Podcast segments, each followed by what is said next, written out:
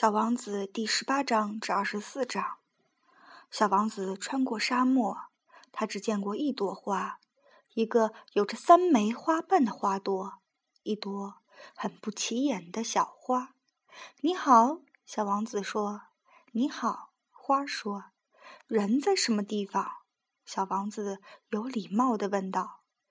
有一天，花儿曾看看见一支骆驼商队走过。人吗？我想大约有六七个人。几年前我瞅见过他们，可是从来不知道到什么地方去找他们。风吹着他们到处跑，他们没有根，这对他们来说是很不方便的。再见了，小王子说。再见，花儿说。小王子爬上一座高山。过去他所见过的山，就是那三座只有他膝盖那么高的火山，并且他把那座熄灭了的火山就当做凳子。小王子自言自语地说道：“从这么高的山上，我一眼就可以看到整个星球以及所有的人。可是他所看到的只是一些非常锋利的悬崖峭壁。”你好，小王子试探地问道。你好，你好，你好！回音在回答道：“你们是什么人？”小王子问：“你们是什么人？你们是什么人？你们是什么人？”回音又回答道：“请你们和我做朋友吧，我很孤独。”他说：“我很孤独，我很孤独，我很孤独。”回音又回答着。小王子想到：“这颗行星真奇怪，它上面全是干巴巴的，而且又尖利又咸涩，人们一点想象力都没有。他们只是重复着别人对他们说过的话。在我的家乡，我有一朵花儿，它总是自己先说话。在沙漠。”岩石、雪地上行走了很长时间以后，小王子终于发现了一条大路。所有的大路都是通往人住的地方的。你们好，小王子说：“这是一个玫瑰盛开的花园。”你好啊，玫瑰花说道。小王子瞅着这些花儿，它们全都和他的那朵花一样。你们是什么花？小王子惊奇地问：“我们是玫瑰花。”花儿们说道。“啊！”小王子说，他感到自己非常不幸。他的那朵花曾对他说：“它是整个宇宙中独一无二的一种花。”可是，仅在这一座花园里，就有五千朵完全一样的这种花。小王子自言自语地说。如果他看到这些，他一定会很恼火，他会咳嗽的更厉害，并且为避免让人耻笑，他会佯他会佯装死去。那么我还得装着去护理他，因为如果不这样的话，他为了使我难堪，他可能真的会死去。接着他又说道：“我还以为我有一朵独一无二的花呢。”我有的仅是一朵普通的花，这朵花再加上三座只有我膝盖那么高的火山，而且其中一座还可能是永远熄灭了的。这一切不会使我成为一个了不起的王子。于是他躺在草丛中哭泣起来。就在这当，跑来了一只狐狸。“你好。”狐狸说。“你好。”小王子很有礼貌地回答道。他转过身来，但什么也没有看到。我在这儿，在苹果树下。那声音说：“你是谁？”小王子说：“你很漂亮。”我是一只狐狸。狐狸说：“来和我一起玩吧。”小王子建议道：“我很苦恼。”我不能和你一起玩。狐狸说：“我还没有被驯服呢。”啊，真对不起。小王子说：“思索了一会儿，他又说道：‘什么叫驯服呀？’你不是此地人。”狐狸说：“你来寻找什么？”“我来找人。”小王子说：“什么叫驯服呢？”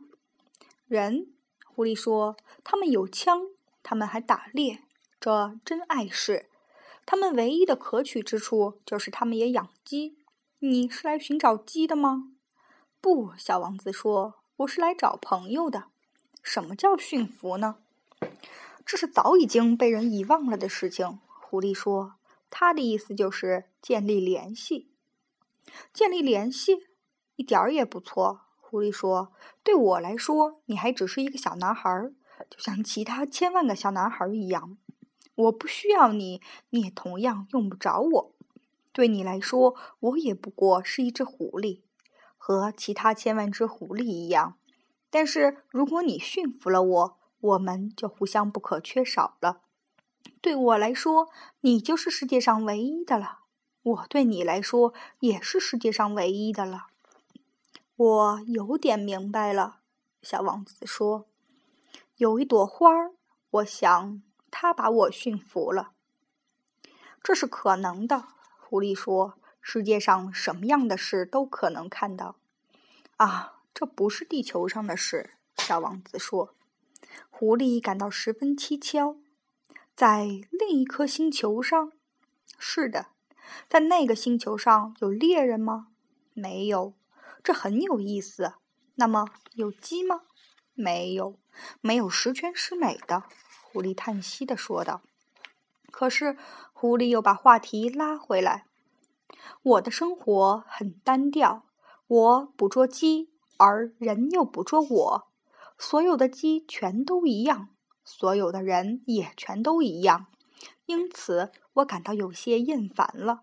但是如果你要是驯服了我，我的生活一定会是欢快的。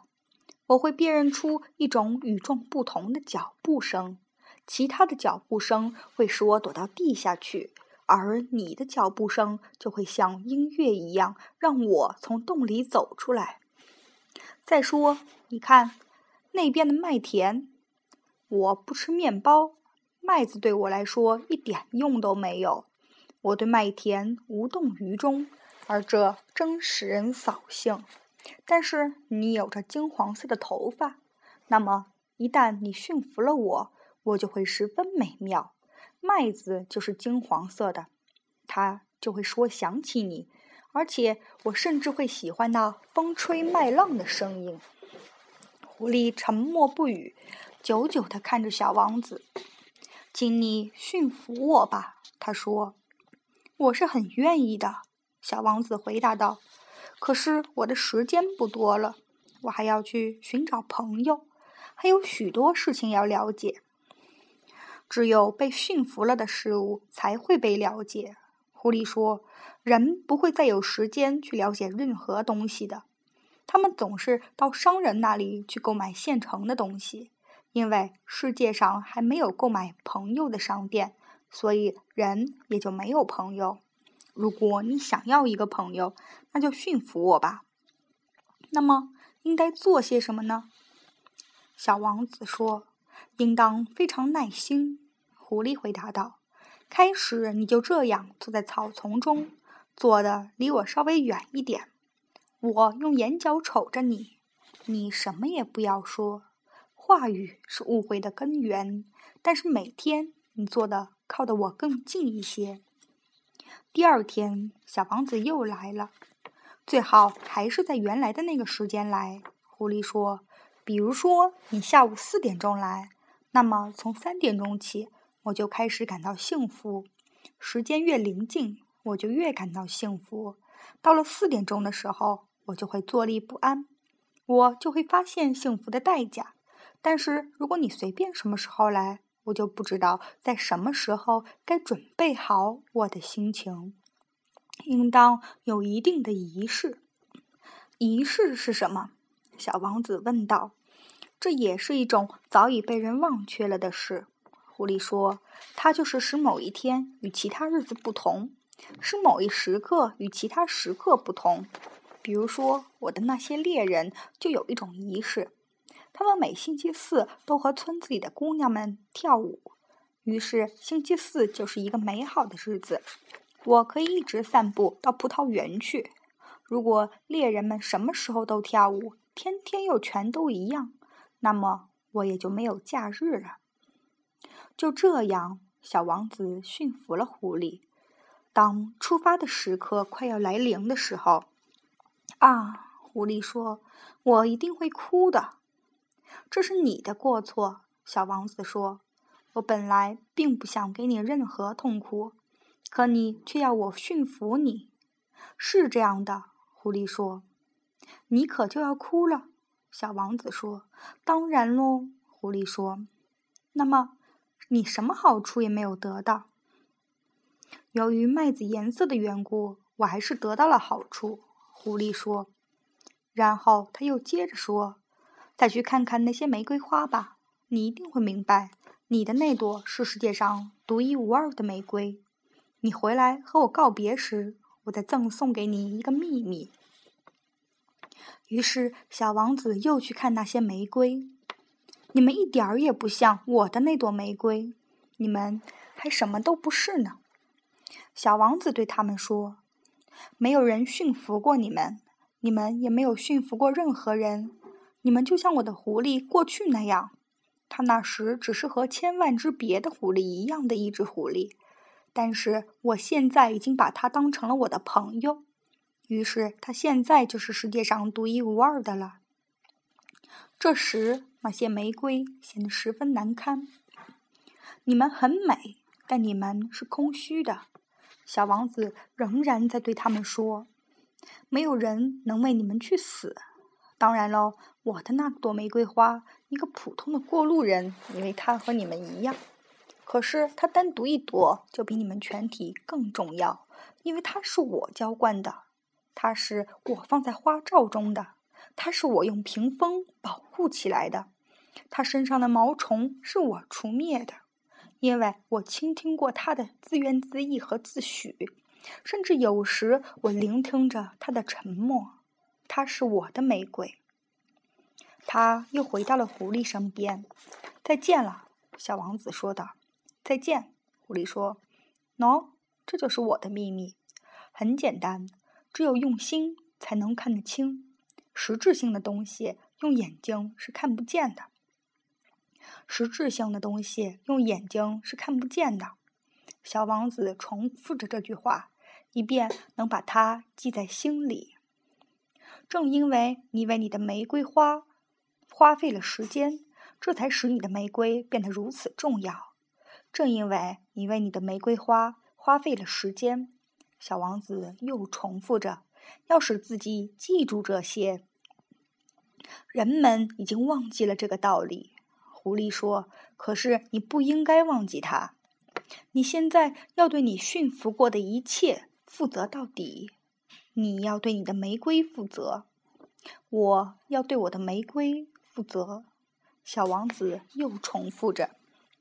“你好。”小王子说道。“你好。”板道工说道。“你在这里做什么？”小王子问。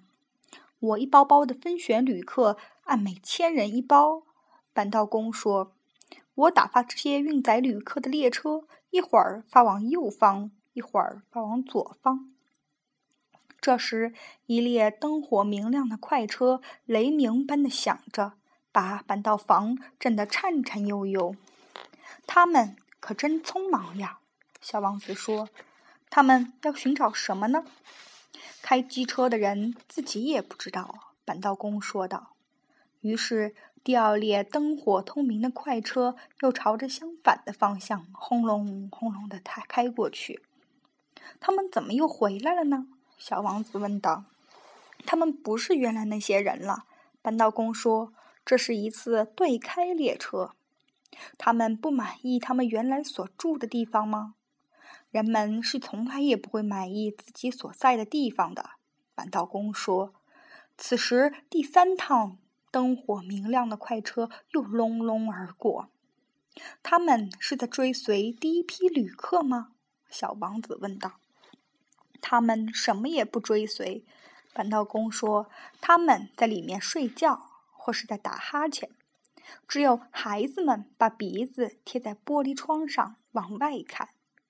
只有孩子知道他们自己在寻找什么。”小王子说：“他们为一个布娃娃。”花费不少时间，这个布娃娃就成了很重要的东西。如果有人夺走他们的布娃娃，他们就哭泣。他们真幸运，板道工说。你好，小王子说。你好，商人说道。这是一位贩卖能够止渴的精致药丸的商人，每周吞服一丸就不会感觉口渴。你为什么卖这玩意儿？小王子说。这就大大的节约了时间。商人说。专家们计算过，这样每周可以节约五十三分钟。那么，用这五十三分钟做什么用？随便怎么用都行。小王子自言自语地说：“我如果有五十三分钟可以支配，我就悠哉悠哉地向水泉走去。”这是我在沙漠上出了事故的第八天。我听着有关这个商人的故事，喝完了我所备用的最后一滴水。啊，我对小王子说：“你回忆的这些故事真美。”可是我还没有修好我的飞机，我没有喝的了。假如我能够悠哉悠哉地走到水泉边去，我也一定会很高兴的。小王子对我说：“我的朋友狐狸，我的小家伙，现在还说什么狐狸？为什么？因为就要渴死人了。”他不理解我的思路。他回答我道：“即使快要死了。”有过一个朋友也好嘛，我就为我有过一个狐狸朋友而感到高兴。他不顾危险，我自己思量着，他从来不知道饥渴，只要有点阳光，他就满足了。他看着我，答复着我的思想。我也渴了，我们去找一口井吧。我显出厌烦的样子。在茫茫的大沙漠上盲目的去找水井，真荒唐。然而，我们还是开始去寻找了。当我们默默的走了几个小时以后，天黑下来了，星星开始发出光亮。由于渴，我有点发烧。我看着这些星星，像是在做梦一样。小王子的话在我的脑海中跳来跳去。你也渴吗？我问他，他却不回答我的问题，只是对我说：“水对心也是有益处的。”我不懂他的话是什么意思，可我也不作声。我知道不应该去问他。他累了，他坐下来，我在他身旁坐下来，沉默了一会儿，他又说道：“星星是很美的。”因为有一朵人们看不到的花，我回答道：“当然。”而我默默地看着月光下沙漠的褶皱。沙漠是美的，他又说道：“确实如此。我一直很喜欢沙漠。坐在一个沙丘上，什么也看不见，听不见，但是却有一种说不出来的东西在默默的放着光芒。”使沙漠更加美丽的，就是在某个角落里藏着一口井。我很惊讶，突然明白了为什么沙漠放着光芒。当我还是一个小孩子的时候，我住在一座古老的房子里，而且传说这个房子里埋藏着一个宝贝。当然，从来没有任何人能发现这个宝贝。可能甚至也没有人去寻找过，但是这个宝贝使整个房子着了魔似的。我家的房子在他的心灵深处隐藏着一个秘密。我对小王子说道：“是的，无论是房子、星星，或者是沙漠，使它们美丽的东西是看不见的。我真高兴。”你和我的狐狸看法一样，小王子说。小王子睡觉了，我就把他抱在怀里，又重新上路了。我很激动，就好像抱着一个脆弱的宝贝，就好像在地球上没有比这更脆弱的了。我借着月光看着这惨白的面额，这双柄紧闭的眼睛，这随风飘动的缕缕头发。这时，我对自己说道：“我所看到的仅仅是外表，最重要的是看不见的。”由于看到他稍稍张开的嘴唇露出一丝微笑，我又自言自语地说：“在这个熟睡了的小王子身上，使我非常感动的，是他对他那朵花的忠诚，是在他心中闪烁的那朵玫瑰花的形象。这朵玫瑰花，即使在小王子睡着了的时候，也像一盏灯的火焰一样，在他身上闪耀着光辉。”这时，我就感觉到它更加脆弱，应该保护灯焰，一阵风就可能把它吹灭。于是就这样走着，我在黎明时分发现了水井。